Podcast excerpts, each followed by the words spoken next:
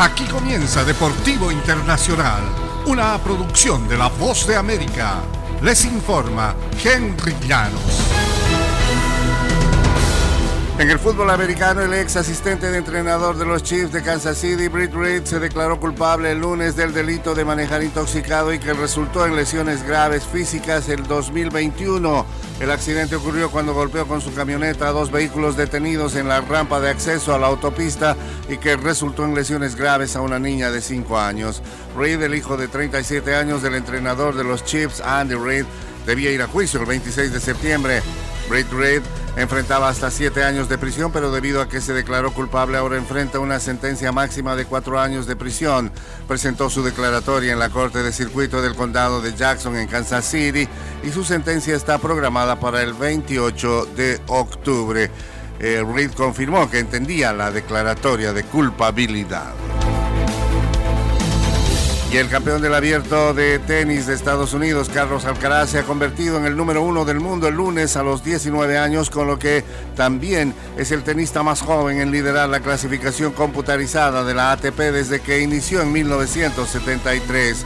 Es un sueño. En este momento no puedo creer que alcancé el número uno. Me tomará tiempo entenderlo, dijo el tenista español en entrevista con la prensa.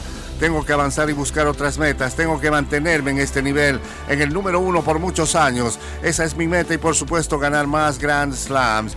La victoria de Alcaraz por 6-4, 2-6, 7-6, 6-3 ante Casper Ruud el domingo le permitió al español ganar su primer título en un Major, reemplazando al campeón del US Open 2021, Daniel Medvedev, en la cima. El salto de tres lugares, del cuarto al primero, empató la marca al mayor brinco para asumir el liderato del tenis mundial.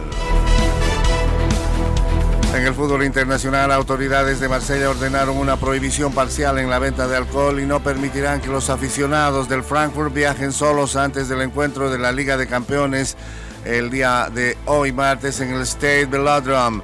Una semana después de que la violencia empañó el duelo entre Niza y Colonia en la Europa Conference League, el posible arribo masivo de aficionados del Frankfurt generó preocupación al sur de Francia.